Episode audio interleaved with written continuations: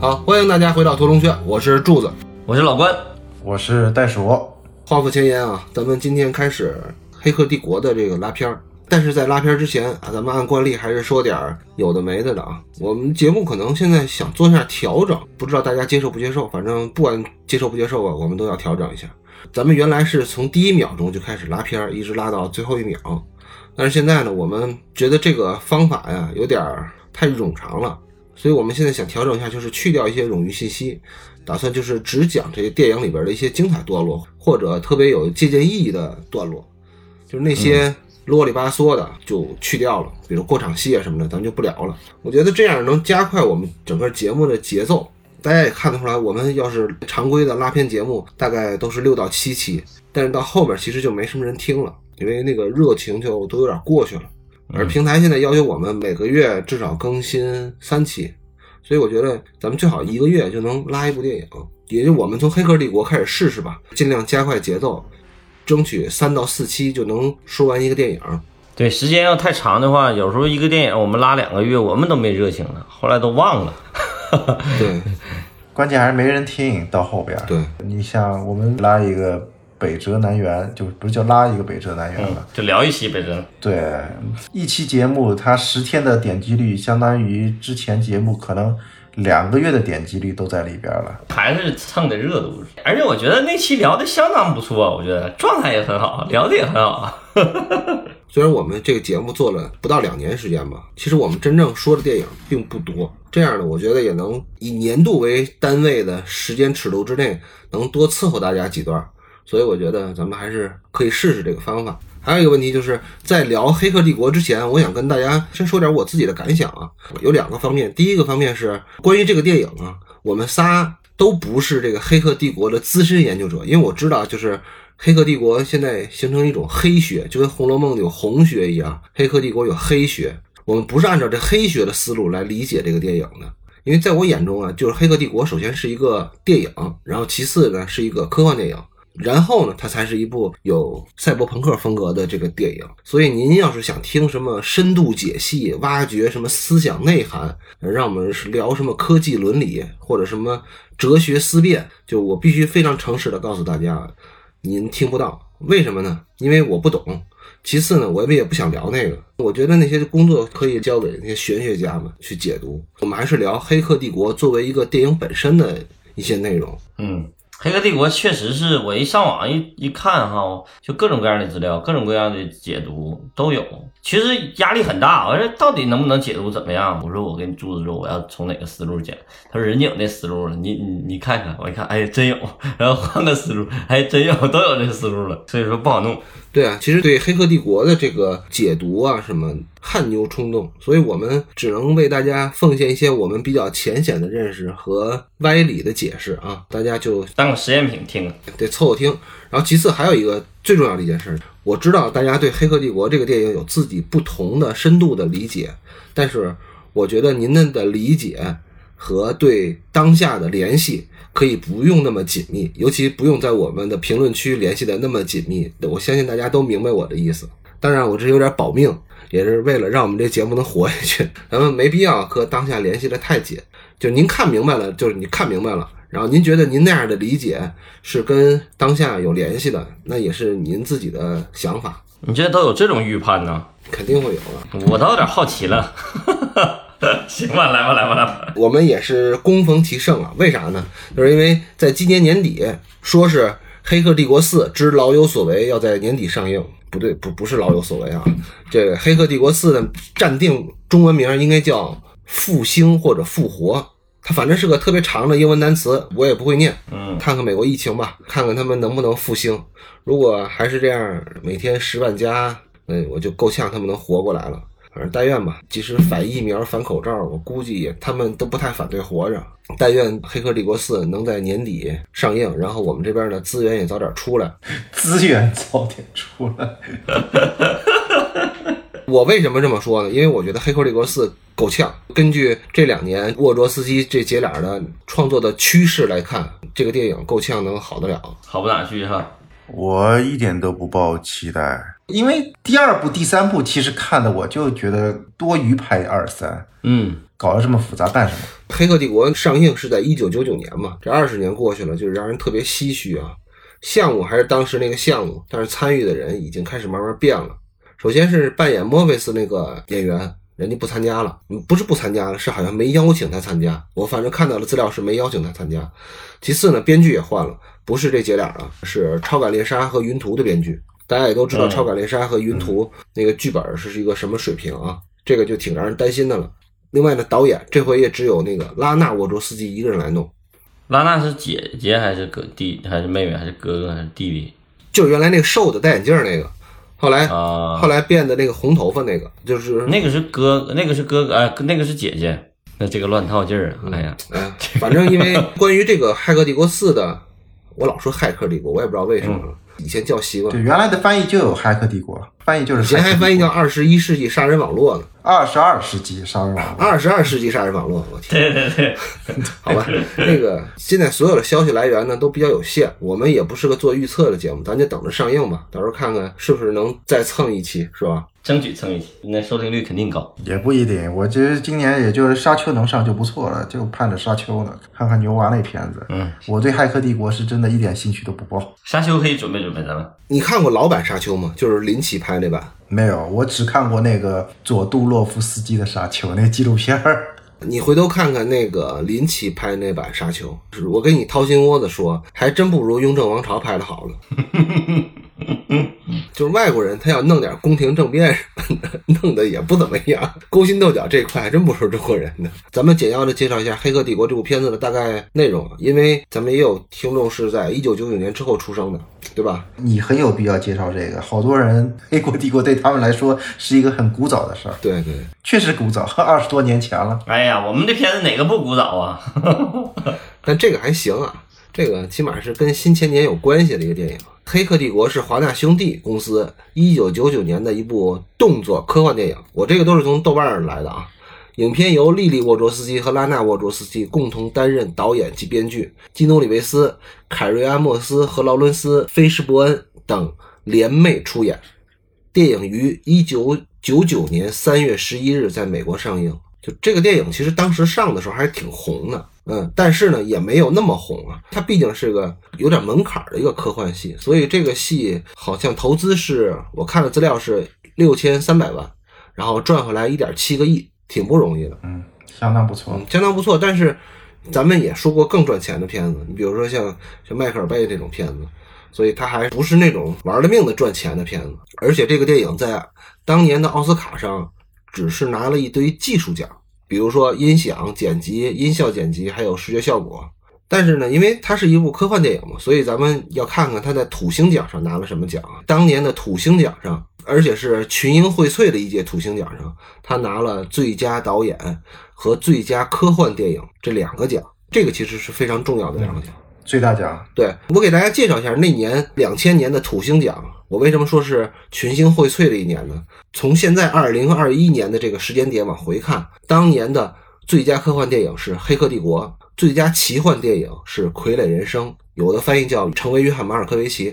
嗯，最佳动作冒险惊悚电影是《绿色奇迹》，弗兰克·德拉邦特的；最佳恐怖电影是《灵异第六感》；最佳导演是拉纳·沃卓斯基和安迪·沃卓斯基。那个时候不是这俩名儿啊。咱们这个节目从今现在开始，就管这不管是哥俩还是姐俩，就统称为沃卓斯基家族就完了。咱们好，因为它是有一个时间线的问题，所以就特别容易说错了。干脆就沃卓斯基家庭或者沃卓斯基家族就完了。两千年的土星奖的最佳编剧是给了查理·考夫曼，也就是那个被誉为最会写剧本的人，他的《傀儡人生》。而且当年同时入围最佳科幻电影的还有《异次元骇客》和《感官游戏》，其实也都是挺出名的科幻电影。而且咱们想想，我说这个《异次元骇客》和《感官游戏》这两部电影，他们是在讲什么呢？我不知道大家看过没看过，其实也就是讲的那些玩意儿，脑神经接入啊，什么虚拟世界呀、都还是讲这个了。所以在《黑客帝国》诞生的时候，是在一个大环境下产生的。那会儿家用电脑还不是特别普及的情况下，数字技术发展的刚是萌芽阶段。但是大家讨论的问题就全都是关于神乎其神的问题了，就显得特别科幻的问题。剧情简介啊，在矩阵，也就是虚拟世界中生活着一名黑客。尼奥发现自己看似正常的现实世界，实际上似乎被某种力量控制着。尼奥便在网络上调查此事。而在现实生活中，人类反抗组织船长墨菲斯也一直在矩阵中寻找传说中的救世主。这太长了，这个。在人类反抗组织成员崔尼迪的引荐下，两人见面了。尼奥在墨菲斯的引导下，回到了真实现实当中，逃离了矩阵。尼奥这才了解到，原来他一直生活在虚拟世界当中。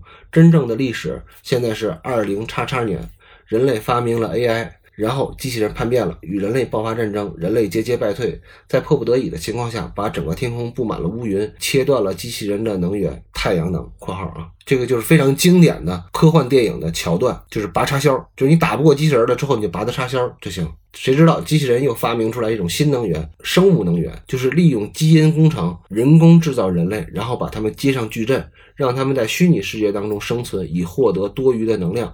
尼奥就是其中一个。尼奥知道后，也加入了人类反抗组织，在墨菲斯的训练下，渐渐成为了一名厉害的黑客，而渐渐展露出与其他黑客的不同之处，让墨菲斯也更加肯定的是，他就是救世主。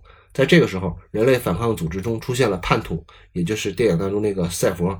墨菲斯被捕，尼奥救出了墨菲斯，但在逃亡的过程中，被矩阵的杀毒软件特工史密斯杀死。结果反而让尼奥得到了新的力量，也就是尼奥在这有一个复活。此时，真实世界中的崔妮蒂紧紧依偎着尼奥，和他对话，并且深情地吻了他。感受到真实世界的深情之后，尼奥仿佛顿悟一般的复活了。复活之后，尼奥对自己的救世主身份丝毫不怀疑了，明白到自己有重写矩阵内的程序的能力。他马上入侵了其中一个特工程序史密斯，令史密斯烟消云散，消失得无影无踪。而其他的特工程序也吓得落荒而逃。就为什么这个故事简介会这么长呢？因为这个故事实在是太复杂了。咱们交代完了这个之后，其实我为这期节目准备了几个问题啊。这个问题首先是问给我自己的，然后其次呢，其实也是问给老关和袋鼠的。咱们今天讲的这个片子是一部一九九九年的科幻电影，二十多年前的一个电影。当下回头看这些科幻电影的时候，有的时候会有一种什么感觉呢？就是觉得当时的科幻片吧，有点有点小儿科，嗯，或者有点胡闹。为什么呢？因为他们是被当下的科技或者说当下的这个眼光所检验过了。那我想问问你们俩，在时隔二十年之后再看当年最炫酷的科幻电影是什么感受？还是拍不出来，咱们拍不出来。九九年已经是很厉害了，但前段时间我就重看了一下那个《银翼杀手》。呃，《银翼杀手》还好，《银翼杀手》我觉得他那个从视觉上来讲还觉得能接受。但我那天重看了一下那个《终结者一》，然后又重看了一下那个《星球大战一》，我就觉得确实有小儿科的感觉，就是尤其是《星球大战》特别明显，真人扮演的机器人搁那走走来走去，我就实在有点接受不了。我谈谈我第一次看的感受吧。九九年第一次看的感受，我的第一次感觉就是我这片儿太酷了，这是我第一感觉，就是很酷，动作和枪战太炫酷了。第二感觉就是绿，不管是看那个 DVD 也好，还是看那片儿也好，DVD 那个皮儿也好，都是绿，给我的第一视觉感觉就是绿，这个片子就是绿。你以为电视坏了呢是吧？对，然后就是故事是真没看懂。第二遍再看的时候，我就看得明明白白，而且我就看到导演好多非常努力的要做到深入浅出，我就可见当年我真是太小了。我特别想用一个没文化来形容自己，但是我后来我把这词儿改了，因为我现在也没啥文化，就是不是文化的问题，不是文化的问题，就是那会儿太小了，完全不理解这个。后来我仔细想一想，我我那个租那个 DVD 的名儿就叫《二十二世纪杀人网络》，我印象特别深，还是租的，一个是黑客，一个是矩阵，这俩词儿是我第一次是在这个电影里头听说的。原来我不知道是个什么东西，听都没听过。因为那时候你还没有家用电脑呢。对，那会儿网络什么的有这个概念，但是不懂黑客是什么东西，完全不知道。矩阵是个什么概念，也完全不知道，就是完全这个戏里头听说的这个概念。那会儿电影翻译还有叫母体，是吧？Matrix 叫母体。嗯，我是在电影院看的。嗯，你在电影院看的？我们学校组织看的。是吧？我天，你们学校这么厉害，这么酷啊！那南方还是不一样。那你当时第一次看的时候，跟旁边的女生怎么聊的？我当时看的时候，我特别津津有味，但是我旁边是个小胖子，男的，然后老问我这啥意思，那啥意思，把我恨的。其实我当时我就觉得我看明白了，但是呢，我其实挺后悔再做这个节目，我再去看这个电影。二三我就不说了，后来其实我看的印象不太深。我这回你们说拉这个片子，我把一二三又重新看了一遍，嗯然后二三我是看的特别失望。一呢，其实我也就特别后悔，留在我心目中那个殿堂感没了。理解，就这么多年，我一直认为《黑客帝国》在我心目中的科幻电影，就视觉与技术就最完美结合的，包括思想、包括人物动作、嗯嗯最完美结合的一个顶峰，在我心目中。但是 这回看完，反正看完一呢，我觉得嗯还行，但是就没有当年那种感觉了。看完二三呢，什么玩意儿？就我就刚才之前说了，就多余拍那两部，非得拍的那么明明白白，把自己解释的这么清楚干什么？没办法，人家最开始沃卓斯基家族写的就是三部曲的剧本，是二三是不是连着拍的嘛？对，嗯。而且你不拍后边，这个钱赚不回来。刚才说到老关说拍不出来，这个确实是你到目前的那个，起码国内这个五毛特效 还是大张旗鼓、大行其道。当时那些子弹时间，嗯现在我们平时拍个宣传片，觉得用一圈照相机拍个子子弹时间还是能要上价的。嗯还是能要对还是能要上价的这 这个词儿用的好，这个例子举得好。虽然现在已经不贵了，你可能也就一天两三万块钱，嗯就能拍个子弹时间，可能一百八十度，然后三百六十度的稍微贵一点。三老师总拍这个哈，因为这能要上价儿。咱们组织屠龙学院的听友群，你们谁愿意让自己家孩子拍一个那个子弹时间什么的，可以找戴老师联系一下。然后咱们组那么二三十个小孩租一个棚，然后把这个一圈儿照相机给你租下来，然后拍一天，然后回家给孩子当个乐。而且现在都是实时的，就你拍完了以后，他直接跟你合成一段技术图，直接就能看到自己在绿幕前的样子这。不挺好吗？这个服务不挺好吗？你看你在朋友圈里发一个这个，然后这不比你去蹦个极什么的酷吗？你媳妇儿这边扔一只拖鞋，然后你在这哗一躺下来，然后拖鞋在你鼻子尖上飞过去，挺好的一个家庭段子嘛。我好像去年还拍过一个这样的活呢，拿子弹时间拍的。然后还有里边那些就传统特效吧，传统特效确实到现在看也丝毫不露怯。嗯，呃，我跟袋鼠的感受差不多啊，就是这次再看《黑客帝国》的感受，就是技术走在了我们的想象力的前面。就到现在为止，其实不论是中国还是美国，基本上是只要你能想得出来的，就是能给你做出来。但是呢，好像我们在想象力上呢，也没有什么重大进展。无论是是乌鸦坐飞机也好啊，还是那个子弹时间也好啊，嗯，这些年也没有出现更经典的这些动作画面或者拍法。子弹时间或者乌鸦坐飞机，其实我第二次看到就是在红热辣椒面的一个演唱会上，我忘了是哪年那个演唱会，反正是很早的一个演唱会。那时候就有红热的那个贝斯手，不是特别爱蹦起来了。等会儿，什么叫乌鸦坐飞机啊？乌鸦坐飞机就是崔妮里蹦起来之后拿脚踢警察那一下。现在网上都管那哦那个这那招叫乌鸦坐飞机，一个动画里边来的。嗯，因为我印象特别深，就是红热的那个演唱会上就有他那贝斯手歘一蹦起来，然后砰就停住，啪啪啪啪啪围着他转一圈。那现在 NBA 赛场上每每场比赛都有扣篮的乌鸦坐飞机，但是你看，现在咱们还在用这个技术，就是想象力还是没有干过技术，挺遗憾的。好，第二个问题啊，我一直在困惑，就是为什么《黑客帝国》会有这么高的接受度？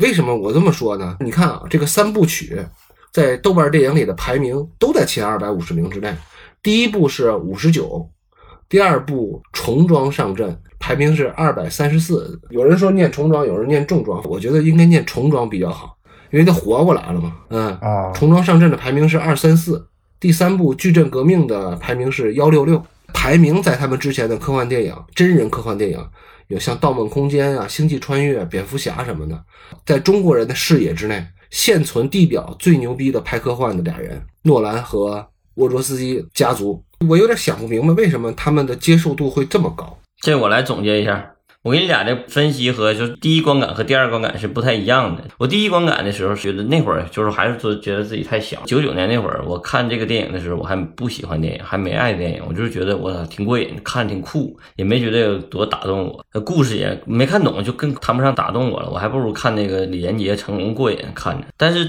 这次看是我真看懂了，而且我真是拍大腿。你确定吗？你看懂了？因为有有好多黑学家的研究在你身前。那些东西我不研究，我就是从故事本身、电影本身，我是看懂了，让我觉得拍大腿的一个电影，真真好。这个片子是我提出来要讲的嘛，是第二次看，让我特别激动。看完这个电影以后，突然觉得我总结了一点，就是这个电影就是完成了电影这门艺电影艺术，完成了它一切的表达。怎么说呢？就是这是一部完美的释放。电影能量的一个电影，所谓电影能量是电影功能嘛？咱们就总结一下电影有什么功能。我这么总结，你看对不对？就是我给你们附加一下，就是这是一部特别电影的电影。哎，对，就特别电影的电影，就是没有比这个电影更电影的电影了。因为电影无非就是各种属性，比如说商品性，它是个商品，首先这是一个特别特别好的商品，对不对？赚到大钱了。然后艺术性，这个片子艺术性一点都不差，一点不像那种纯商业片那种。然后技术性。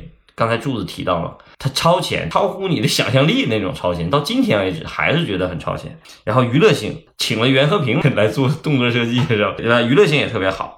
还有实验性，还有哲学性，再往深里还哲学性，还有诗意性，就是你能把所有电影该呈现出的、能完整呈现的东西，在这个电影里头都完美呈现了。其实我觉得咱们看的好多电影都一个层面、一个侧面，就咱们之前聊到的各种电影，比如说《杀人回忆》《甜蜜蜜》，还有那个《一次别离》，它都是以电影的某一个属性做的极其完美，觉得特别好，但他没有把所有的电影的所有的属性都在一个电影里头完全呈现出来。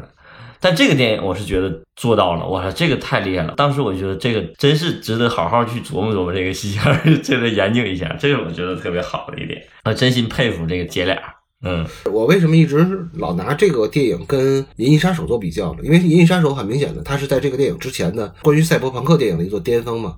呃，虽然在这个电影之前一年有那个，坏那个电影我忘了名字了，一会儿我想一想再说。也有其他的赛博朋克电影出现。包括在这之后，呃，包括前两年上的《宫壳》，也有好多个赛博朋克的电影。但是呢，我觉得这是唯一一部把赛博朋克的精神，然后用现代的视听技术和传统的剧作模型无缝对接的一部电影，好像无出其右。我举个例子，就就像是什么呢？就视听技术和剧作共同做了一个，就是赛博朋克里经常说那种一体。然后呢，他又把一个欢蹦乱跳的一个大脑给放到一体里边去，赛博格。对，然后再为这个欢蹦乱跳的大脑注入了赛博朋克的精神，这一切都安排的特别完美，特别精巧。确实，这个电影它平衡做得非常好，没什么毛病。但是如果你要把这个电影的设定、它的技术抽掉，那些打斗抽掉，那这就是一个特别平庸的电影。不是平庸，我不是说它不好啊，起码它是一个简单的故事，极简单的故事。对，故事盒特别简单，对吧？嗯。为什么这么多人能看懂、看下去？它因为这是一个大众观影都大家能接受的这么一个电影，因为它简单的故事，再加稍带哲学的思辨，嗯，然后条理都非常清晰，起码第一部的条理，第一部是最清晰的，对，后面反正也清晰，但后面他加入了那些东西，我是有点接受不了的。包括他们在那个西安城里边那些群魔乱舞的进行，那那那些那些跳舞啊什么那些，今天柱子发的那个沃卓斯基那个家族那个处女座，我才知道他的品味也只限于此。只不过这个《黑客帝国》这个题材跟技术遇到了他，跟他完美结合了。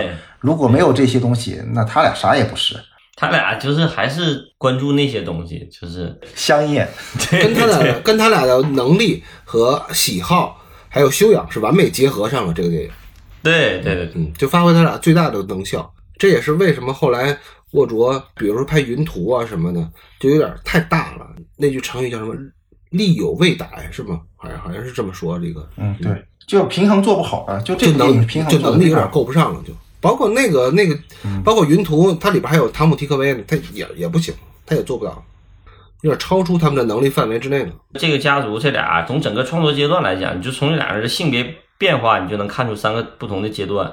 第一个阶段就是洛泽斯基兄弟这个阶段，他俩拍《黑客帝国》这个阶段，然后到了云图就变成姐弟了嘛。他那会儿老二还没变性呢，然后你就感觉，哎，这个戏变成这样了哈，这种东西了，他俩做的东西。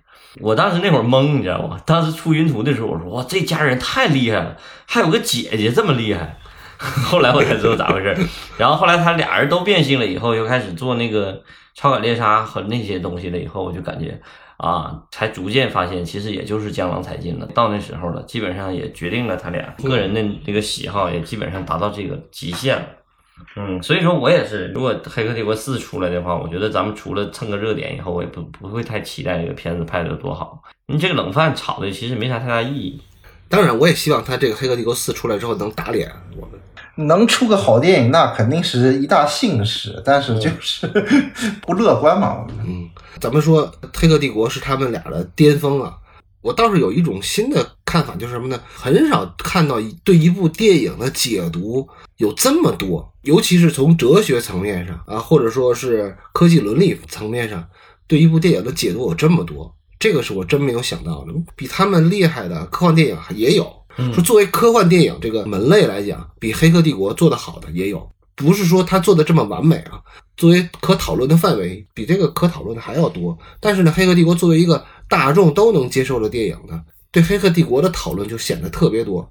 对《黑客帝国》的讨论和研究早就超出了电影这个范畴了，尤其是上升到什么呃哲学或者未来学的高度来讨论。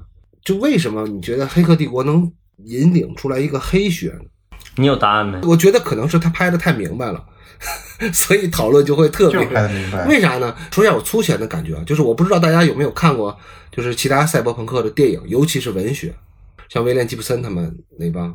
我说实话，我是尝试的看过，但是我觉得我看不懂。我是那种阅读习惯，是我得需要特别好的文笔，我才能看得进去这个故事。就包括我之前在节目里说了，我对刘慈欣欣赏不了，我能看懂啊。但是我欣赏不了，我自己就是那种一直尝试欣赏赛博朋克的文学，但是呢，我可能就是被自己的这个怎么说文化文化水平给锁死了。像拆分机啊，什么神经漫游者呀，包括伊尔史蒂芬森的雪崩啊，什么我都尝试的看过，但是都看不进去。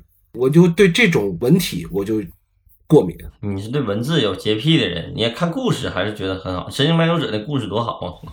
是。我只是觉得有这么多这么优秀的可赛博朋克的文学，但是真正落在影像上的呈现最好的就是《黑客帝国》，所以大家就都集中在《黑客帝国》里来讨论所有赛博朋克的问题。嗯，其实他们对这个《黑客帝国》的讨论不是在于讨论《黑客帝国》，而是他们把所有的对呃赛博朋克这个思想体系的讨论都放在《黑客帝国》下面了。这个是我的感觉。嗯，就因为大家只看懂了这个。因为赛博朋克它最主要的一个母命题就是我是谁嘛，嗯，对他这个片子里边，他最最大就在探我到底是谁，包括什么缸中大脑那些放在里边。其实上升到那就是人类终极命题的那些话题，那就讨论不完了。然后只不过就是这部电影它确实是它平衡的好，做的接受度高，那看的人也多嘛，讨论度那热度也就高了。我从不从科幻的角度来想这个问题啊，为什么我还想讲这个片子？因为我最近一直在研究那个卡梅尔那个千面英雄，就是我是觉得英雄之旅这模型最近对我来讲太有迷惑性了，我觉得太有意思了。我我在研究这个东西，所以说我看到这个片子的时候，我就觉得，哎呀，这个片子是我看到的所有的符合英雄之旅模型这些故事里头近乎完美的这个英雄之旅，完全是按照这个来的。这姐俩或者这哥俩当年在做这个片子的时候，完全是按照就是这个条条框。画写的这个剧本出来这个东西，之前咱们聊《星际穿越》的时候，按照英雄之旅聊过，但是还不是特别深刻，因为我感觉有些东西就是明显是提点，对一个作者是一个提点作用，还没有明显的就是按照这条框一点点来这么这个，但是这个是真的。对比一下之前比较经典的这几个英雄之旅的这个故事模型，你就能看出。我举几个例子吧，比如《星际穿越》，这是最简单的；《哈利波特》，然后《魔戒》。然后《星球大战》是《阿凡达》，这都是典型的，包括咱们最熟悉的《大话西游》，或者说哪吒，甚至说哪吒魔童降世就新哪吒，它也是一样。包括金庸的那些“飞雪连天射白鹿，笑书生涯与渊”都是一样。所以，我我看到科幻故事的时候，往往都会想到神话。所以说我愿意把科幻和神话当成一个类型去分析，只不过是一个超前，一个是想象嘛，就是里头有很多元素是你无法用其他类型去解释的。你只能是用这种类型解释。比如说这些宿命感，就最典型的，就是你在写其他故事类型的时候，你很难提出一个类似先知这样的一个人物出现。你从剧作来讲，你只有在神话故事里头，就会特别容易提到，哎，这个事儿已经发生了，而且宿命感这么强。就是咱们看古希腊的神话故事，他就会告诉你，比如说那个那个俄狄浦斯王，你开始就告诉你这个人要杀父弑母，你就你就看吧。你看这个故事也是开始就告诉你，就是有先知，这个人是救世主，这典型的神话故事啊。你这不是科幻故事，这是个神话故事。比如说《西游记》，孙悟空他天生就带这种使命感。他就被召唤了，就是英雄嘛。那包括哪吒就更是了，魔童传说中有一个什么什么魔童，这个看起来是一个科幻故事，但它实际上整个创作思路完全是一个神话故事的创作思路。他走的是坎贝尔那个英雄之旅的那套模型，所以我就在坎贝尔的书里头找这个答案。我觉得可能找到了这个，就是为什么大家这么关心，因为这是一个普世性的一个需求。我觉得坎贝尔的有一个观点，我觉得特别好，可以解释这个问题。他说，人来到这个世界，在精神发育上就是一个不折不扣的早产儿。他用自然界的一个例子举的特别好，就袋鼠哈。他说，袋鼠的育儿袋实际上就是第二个子宫，为还没有成熟的这个小袋鼠提供第二个子宫，让它发育，保护小袋鼠在身体发育上完全。呃，坎贝尔就会认为神话就等同于人类的育儿袋，神话把我们从精神上的幼儿期带到成熟期，又把我们从壮年带到二度的幼儿期，接着带我们走出死亡的黑色之门。这就是我们看到这个《黑客帝国》里头的好多内容跟神话特别像，而且我们在分析它这个剧情逻辑上的时候，你会发现有很多是不合理的、不理性的。但是我们看着还觉得很舒适，我们愿意相信这个跟人类的这个本质有很大的关系，或者跟人类的这种思想本质有很大的关系。刚才老关一直在说，就是坎贝尔在他的《千面英雄》那本书里边，会有一个特别好的一个创作范式，告诉大家。当然，人家不是为了给你写剧本用的，他只是说对这个神话故事做分析，从民间到学术的这么一个凝练的一个过程啊。《黑客帝国》完美契合了。这个英雄之旅的这个这么一个创作范式，这个模型，跟大家再讨论最后一个问题，就是《黑客帝国》这个电影能让我们学什么？我觉得同龙学院有一个宗旨吧，还是愿意跟大家聊一些能对你看电影也好，或者我们往自己脸上贴金也好，说对您的创作可能有点稍微有点帮助。我们还是希望能聊聊就是可以学习的东西。《黑客帝国》我们聊完了之后，能让大家学到什么？我们起码做到不是在跪舔这个电影，或者恶意吹捧这个电影。嗯。当然了，这也是在没有收钱的情况下。如果在，如果钱到位了，怎么都可以商量，是吧？目前我们还没法靠着这捧臭脚挣钱，还不够资格啊，所以我们就还是以学习的目的来给大家聊这个片子。我觉得像《二零零一漫游太空》啊，《银翼杀手》这些片子，它都不具备可模仿性。对，他们的问题都在于追求的主题过于宏大，然后讨论的过于晦涩，风格化太强。嗯，对。但是我觉得，就像《黑客帝国》呀。像《异形》啊这些后来拍了续集的片子，他们都做的恰到好处，尤其是他们让普通观众有一种感觉，就是豁然开朗。是这部电影是给我拍的，对，就是你，就是你这个电影说了一个我能理解，但是我还没想到的故事。嗯，《黑客帝国》就是一个特别电影的电影，就是或者说是特别值得学习的电影，就在于什么呢？咱们举个例子，就是就电影界有那么几个导演是。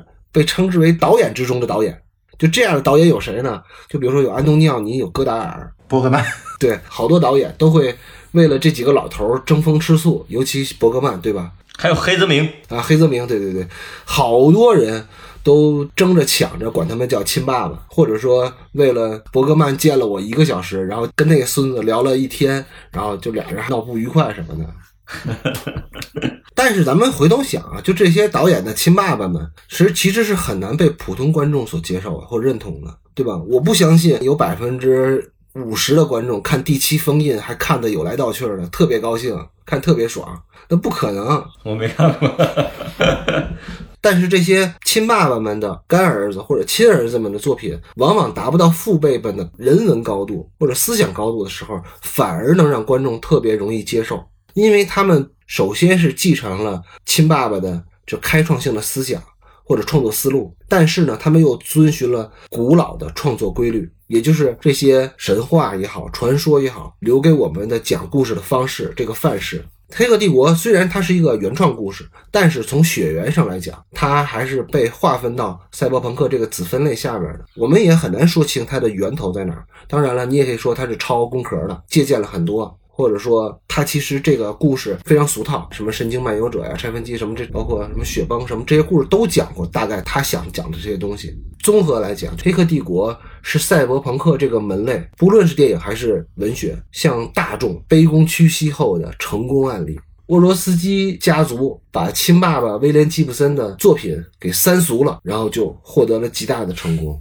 当时九九年看完第一遍以后，其实我后来那几年我也看过一两遍，看的遍数不多，一直供在心里，敬仰在一个高度放在那儿。这回我看完以后，我就比较粗俗嘛，然后我再看这个片子到底好在哪儿？除了那个技术那些方面，就是领先当时时代的那些技术之外，到底好在哪儿？就我们在做创作的时候能学习，这应该是在最后一期来说这个话题。说到这儿就提前说吧因为，你参加不了最后一期，所以你把你要在最后一期里说的东西，而且是 之后几期我都是参加不了。对我是觉得，就最粗俗的说，这个电影给我带来的最大的一个感受就是，你的故事一定要一定要非常简单。嗯，就是那些爸爸们他们的故事晦涩，这个故事简单，所以好上手。嗯嗯然后再捎带的那些哲学的思辨，嗯这些思辨那就看你个人能力了，你想讲到哪种程度，然后跟这个故事到底能不能契合上。但是起码你这个故事是简单的故事，这样的话，对于让大众能接受这么一个东西，嗯是能具有普适性。嗯，就袋鼠说这普适性，咱们想一下啊，就比如说大家都说这个赛博朋克开创者之一，威廉吉普森，还当然还有像菲利普迪克什么的，这这一群人，咱们想想，威廉吉普森作为一个赛博朋克的就先祖之一，他的作品有什么呢？呃，神经漫游者、拆分机，然后全息玫瑰碎片，有好多名作。但是你听没听过，就有人要起心动念要拍他的作品呢？呃，这个神经漫游者好像是立过像，但是这个立项可能我印象里边是十年前，大概十年前立的像，就跟咱们的《三体》差不多。三体没法拍。就这么多年了，就光立项了，但是就没人动这个。而且赛博朋克跟其他的那个科幻文学还有一点不太一样，是为什么呢？就是你比如说黄金时代的那些文学作品，或者更古早以前的，像像凡尔纳，对凡尔纳的作品，他经常会被翻拍，是为什么呢？就大家能懂，无论是从他的文学角度来讲，从叙事方法来讲，他都能懂。但是呢，赛博朋克有点，我自己感觉它有点像那个文学流派里边的意识流，就简单的说啊，就是身未动，心已远的这么一个文学范式，它是完全反电影创作规律的。你电影里的人物，你得上蹿下跳，你不能闲着呀。但是你拍一个哥们儿，就跟天天跟家里的上网编程干黑客那点事儿，那怎么拍啊？你拍不出来啊，对不对？他是在那编程，是在那写代码呢，他又不是打游戏，你咋拍啊？所以我就觉得沃卓斯基找到一个特别恰当的比喻，他又很好的呈现了这个比喻，就干成了。其实这个比喻的方式呢，也不是沃卓斯基呃原创的。就比如说福诺文奇在他《真名实姓》里，他对整个的怎么网络空间的描写，基本上你你你回去看啊，就是尤其他写的那个文字的感觉，其实就跟《指环王》差不多，是有一个魔幻世界的。你再有比如那个像呃尼尔·史蒂芬森，他的《雪崩》里边，动不动这哥们儿就进了网络世界，他要带刀的，知道吧？拿一把日本刀，他那主人公写的就跟《双旗镇刀客》里边的那些人物似的。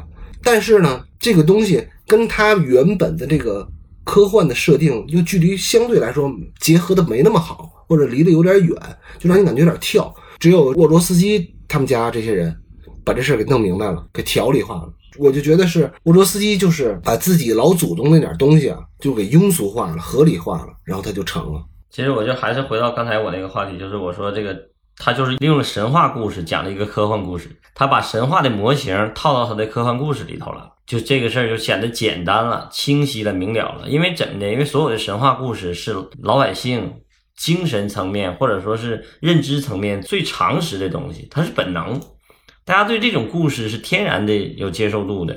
对这种神话故事，包括对英雄之旅，天然有接受度的。所以说，柱子在介绍坎贝尔的时候，是坎贝尔本身他自己不创作，他不是一个创作者，是吧？他是个历史学家，他是个神学家，他总结出了这一套英雄之旅这个模型，不是他经过创作总结出来的，而是他完全经过总结出来。他全世界的各个民族的神话故事，他找到了一个核心的一个终极的一个密码，他找到了，他是总结出来的。所以说，为什么总结出来的东西更能容易让人接受呢？人类他就需要这个东西，它恰恰符合人类的心理，不是延展，也不是实验。这个故事也好，还是这个电影来好，对我来讲，我觉得学习的最有价值的东西，就是特别适合我。我有总结一句话，就特别适合青年作者，或者是第一个处女座作者去尝试的第一个作品。就是咱们如果要写戏的话，这个绝对不是单纯的写戏啊，就是讲故事，你就完全可以按照他这个来套一遍，基本上不会太差。这次也是个哈利波特，这次也是个哈利波特。呃，听这么长时间《屠龙学院》的那个老听友就知道我是一个自诩就是麦基门徒的这么一个人，我就是一直以麦基为导师的一个人。但是最近我是觉得，就《英雄之旅》可能比麦基那个故事模型坎贝尔门徒，对，更有效，更有用。麦基那个东西吧，它提供的是什么呢？它提供的是个模型，更像是一个框架，更像是一个牢笼。你得按照这个牢笼里头，在里头去做文章，但他没具体的告诉你怎么发展，他没有路径。因为他也不知道。对，因为他也不知道，他没有路径。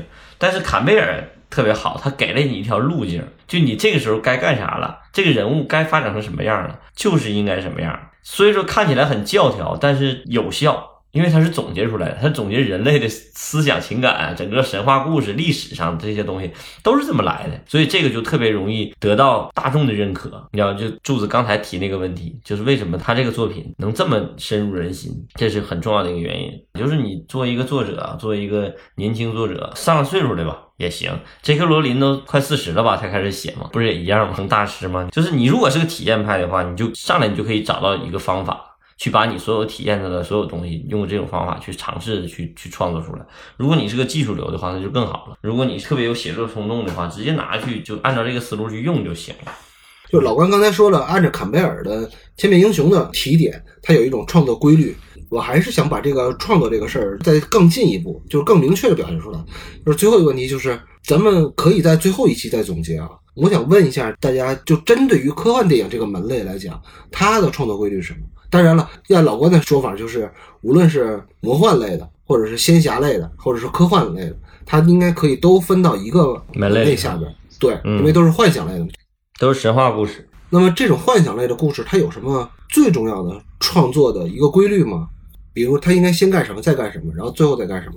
但是你参加不了最后一期，那你可以现在说，你觉得创作这种幻想类的电影最重要的工作是干什么？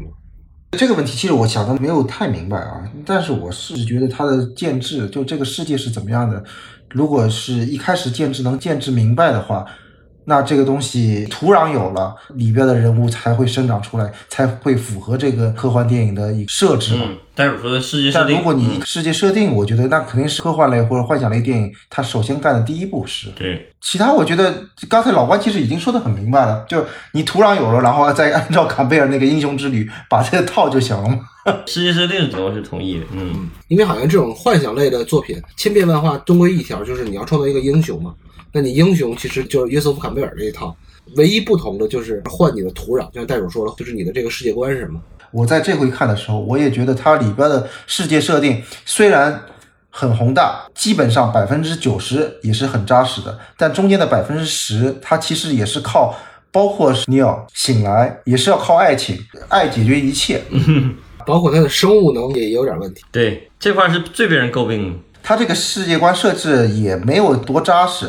但是它里边通过那些技术跟那些打斗跟那些视效的奇观把这个盖过去，嗯，所以我觉得也是可以的。所以你这个世界设置就再完善，那你也是你构想出来一个世界，它肯定会有漏洞，嗯，对，漏洞靠什么解决？就是靠你人物里边的情感去解决。我们说到片子的时候，我们还可以再说起来，就是他这个选角啊，这个审美啊，这男男人那个圈里找这么一个女的，然后就是尼奥基诺里维斯选了这么帅的这么一个小伙儿，这我看他从那个什么生死时速啊什么一路走过来，嗯嗯然后又有亚洲血统，看着看着很亲切，八分之一的亚洲血统，嗯嗯然后。对这么一个女的爱的死去活来，然后为什么爱？就是说，先知说我会爱上你，基诺里维斯也是莫名其妙的爱上那个女的。好，那我认了，你爱她，她爱你。你说到这儿，我要给你打住一下，为什么呢？就是你看这个片子里还有别的女人吗？除了那个幻象的那个红衣服女人没有了。一个有啊有一个莫妮卡白衣服那个女的，莫莫妮卡贝鲁奇，莫妮卡贝多鲁奇是在下一步才出现的，我估计基努基努里维斯到了下一步的时候也后悔了。他有一个队友，队友是白衣服那个，我知道那个白衣服的人，咱们到时候再说啊。哦，白头发那个是吧？啊，那那还不如全体呢。，就金头发白衣，然后这一步他解解决不了他的土壤问题，然后靠爱去解决，没问题。第二步，全体体快死了，然后基诺里维斯靠什么？靠手动心脏起搏去把全体体救活。这个也是坎贝尔那个逻辑里来的嘛，到时候肯定会有天降神力 让你来解决这一切嘛。对，对，我这回我因为我又把那个《骇客帝国》的一二三都看了一遍嘛，在我看来，《骇客帝国》一它的影片要精彩于它的解读，嗯，它的解读当然很精彩，但是它的影片也异常精彩。但《骇客帝国》的二跟三，它的解读要精彩于影片。二三的它的那个供黑学家们是叫黑学吗？黑学对，供黑学家们解读的要精彩于这个电影本身。哦，你说的这个是，因为是还剩点时间，咱们就先聊几场戏啊，然后咱们把这个时间给撑过去。呃，我说了，咱们是改了一个策略，就是咱们是跳着聊这个电影啊，但是呢，其实这个戏的头几场戏还是非常重要的，所以咱们这头几场戏在这也还是跟大家呃稍微说一下啊，在零分四十秒到一分二十六秒，这是全片的第一场戏啊。这场戏其实是一段村西迪和这个赛弗之间的网络语音对话，大概意思就是说，村西迪对这个尼奥世间成瘾，然后赛弗呢对此十分嫉妒。就这场戏透露了这么几个信息点，上来就要告诉大家，虽然这场戏没有人物形象出现啊，他们只是一个呃网络对话。第一个信息点是对话的这两个人啊是有单位的，他有租制，因为他们还要上班，而且他们这个工作单位呢相对来说是风险比较高的，是因为有人要追杀他们的。第二点呢，他们在谈话当中提到的尼奥这个人呢是救世主，但是呢这又是一个没有被验证过的救世主，就有人信他是救世主，比如说像崔尼迪，但也有人不信怀疑，就像赛佛。第三呢，他们在这里还提到了一个人，就是墨菲斯，或者说就是隐性的提到了这么有这么一个人，但是没提到名字啊。就是墨菲斯把这个崔尼迪给 PUA 了，就灌输他一个观念，就是说有一个叫尼奥的小伙子有帝王之相，你得跟他搞对象。第四一点，其实 最重要的就是崔尼迪十分馋尼奥的身子，这个是也是他们后来感情发展的一个基础啊。就这场戏，我觉得挺有意思，为什么呢？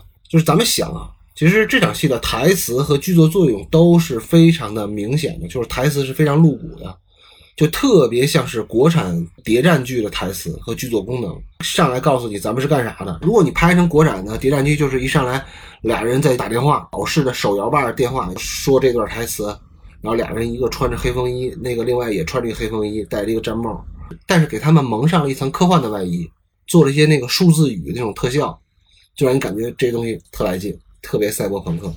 所以我看着特绿嘛。来，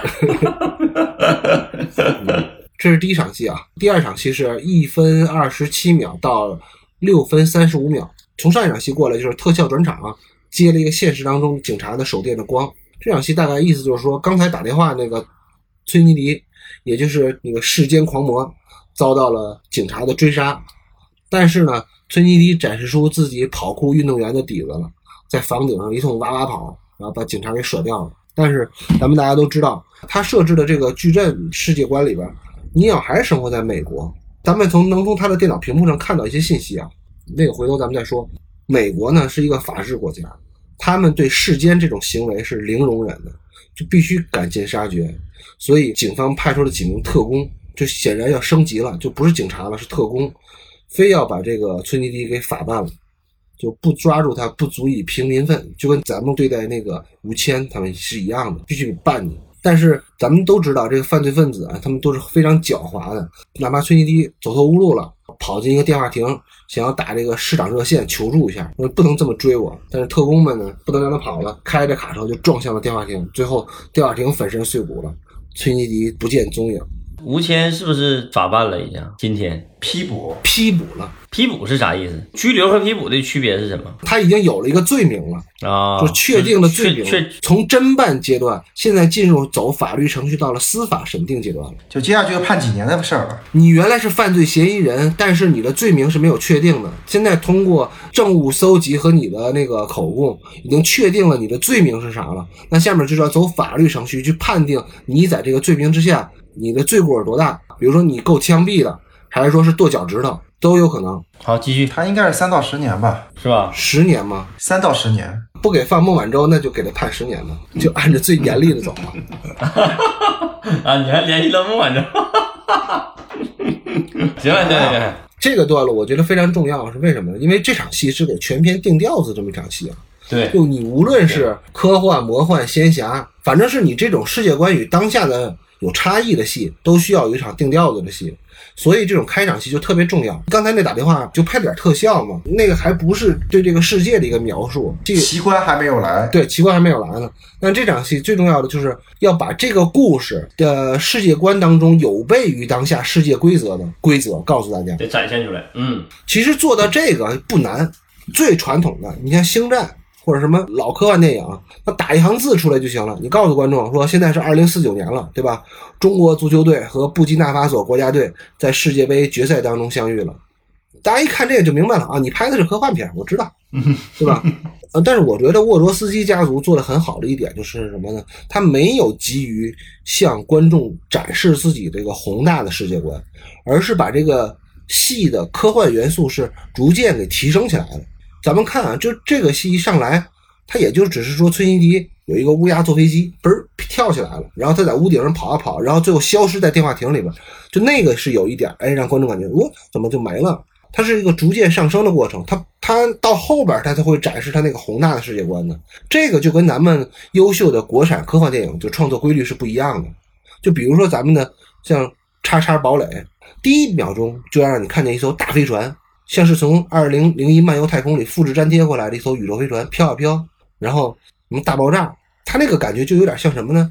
就是你是一个小伙子，你第一次去见女方家长去，然后进门磕头就叫爸爸，就你认为自己很实在，对吧？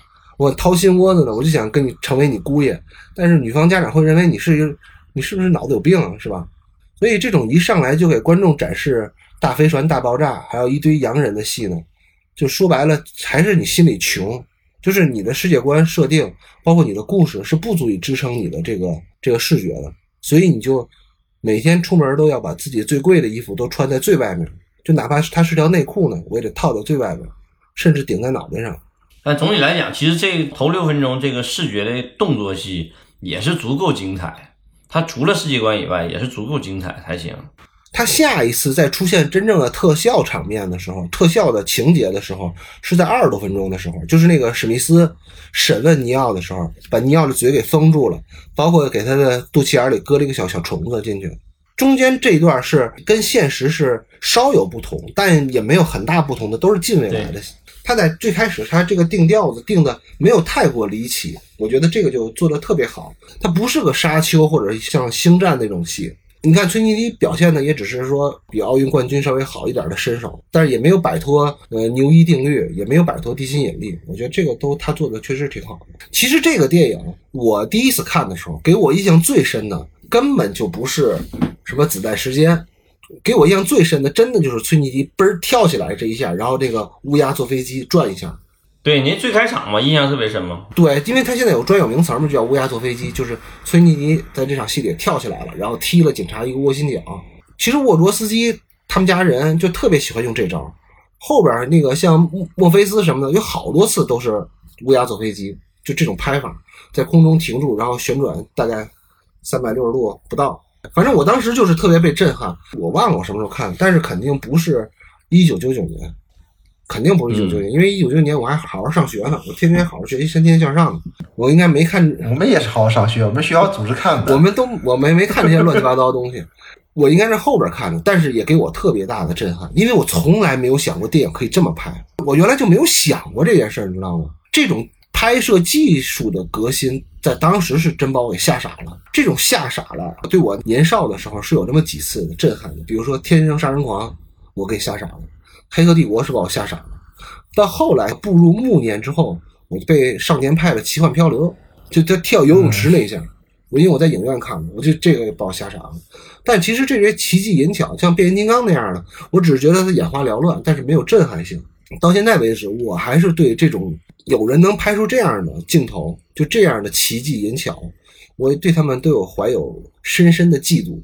我觉得他深受香港电影影响，关于动作设计这个，不不不，这个动作设计是一方面，还有一方面就是他自己的想象力，嗯然后去催生技术来配合他，嗯，或者是技术本来就有了，它然后他跟技术完美的结合，这个真的是能力。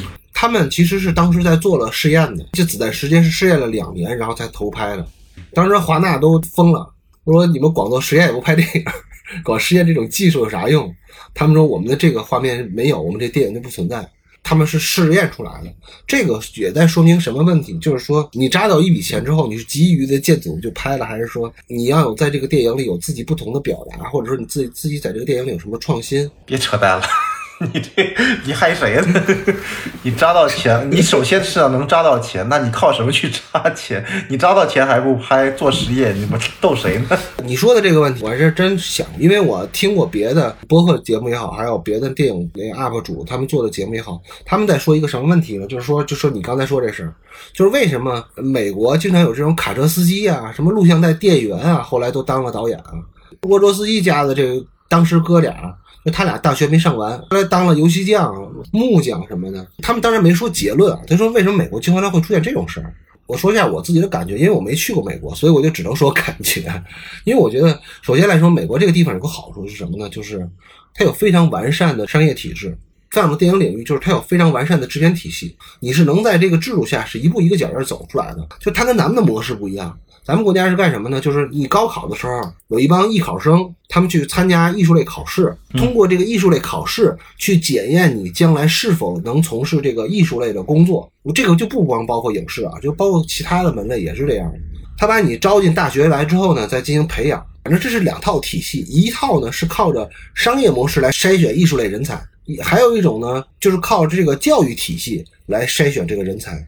至于哪个成功，哪个失败，现在也不好说。咱们看沃卓斯基这当时的哥俩的履历，他们俩的履历跟昆汀是一模一样。嗯怎么说呢？就他们都是靠着拿剧本当做敲门砖，然后进入了这个体系，然后有了一部自己被拍摄的剧本之后，又独立指导了一部小成本电影，然后自然而然的就出来了，你就可以搞大制作了，你就可以说服你的制片商了，对吧？你就像戴主说，你能扎到钱了。这个扎到钱是你看见他贼吃肉了，但是你想想，他为这个今天的吃肉，他付出了什么？他肯定不是因为他油漆刷得好，所以他才能扎到这钱。在一九九四年，他俩就已经完成了《黑客帝国》三部曲的剧本初稿了，就已经交给华纳的其中一个制片人了。只不过因为他俩是新人，所以就不可能让他俩来指导这个电影。那么到了一九九五年，他俩创作了一个剧本叫《最后的刺客》，被拍成电影了，是那个史泰龙演的。然后一九九六年，他俩又担任了《惊世狂花》的导演、编剧和执行制片人，也就是他们的导演处女作拍出来。而且一九九七年，《惊世狂花》入围了土星奖最佳编剧，大家可以看一下那个片子，那片子还挺有意思的。所以到了一九九九年，他俩才能拍《黑客帝国》，当导演、编剧、执行制片人。我刚才说这么多，我的第一个结论就是说，他俩的成功其实是人家拿着《黑客帝国》三部曲的三个电影剧本进入这个行业了。你现在看这《黑客帝国》这个剧本，你觉得优秀到什么水平？就我们刚才已经把它捧上天了，其实确实是非常好。当然有人会说看不懂，当时好多演员拒绝来出演，其实他们也说看不懂。其实只要你沉下心来看，你觉得这个电影是非常好的。而且他们在拍这个电影之前就已经把好像找画家画了六百多页原画，就是类似于那个分镜头脚本了。那个做的非常好。对，那个做的非常好。嗯，最后我想说的是什么？他俩是上大学上一半就不上了，打短工去了。但是你看看这俩人的高中和大学，其实也不是普通的野鸡学校。就他俩能在自己的电影里加入这么多思辨的东西，那也是认认真真读过几本书的人。人家在电影里边的道具是鲍德里亚的《你像与仿真》。开拍之前，他们给吉努里维斯布置的作业是让他看凯文凯利的《失控》，而且这俩人特别喜欢漫画。然后咱们也能看到他们手绘的一些原画，就这个都是他们在为《黑客帝国》做的准备，就他们之前的积累才有了《黑客帝国》这个电影。如果说你觉得昆汀为他的《落水狗》积累多少，那这俩人其实为他们的《黑客帝国》积累的会更多，也不是没有来由的，就突然就成了。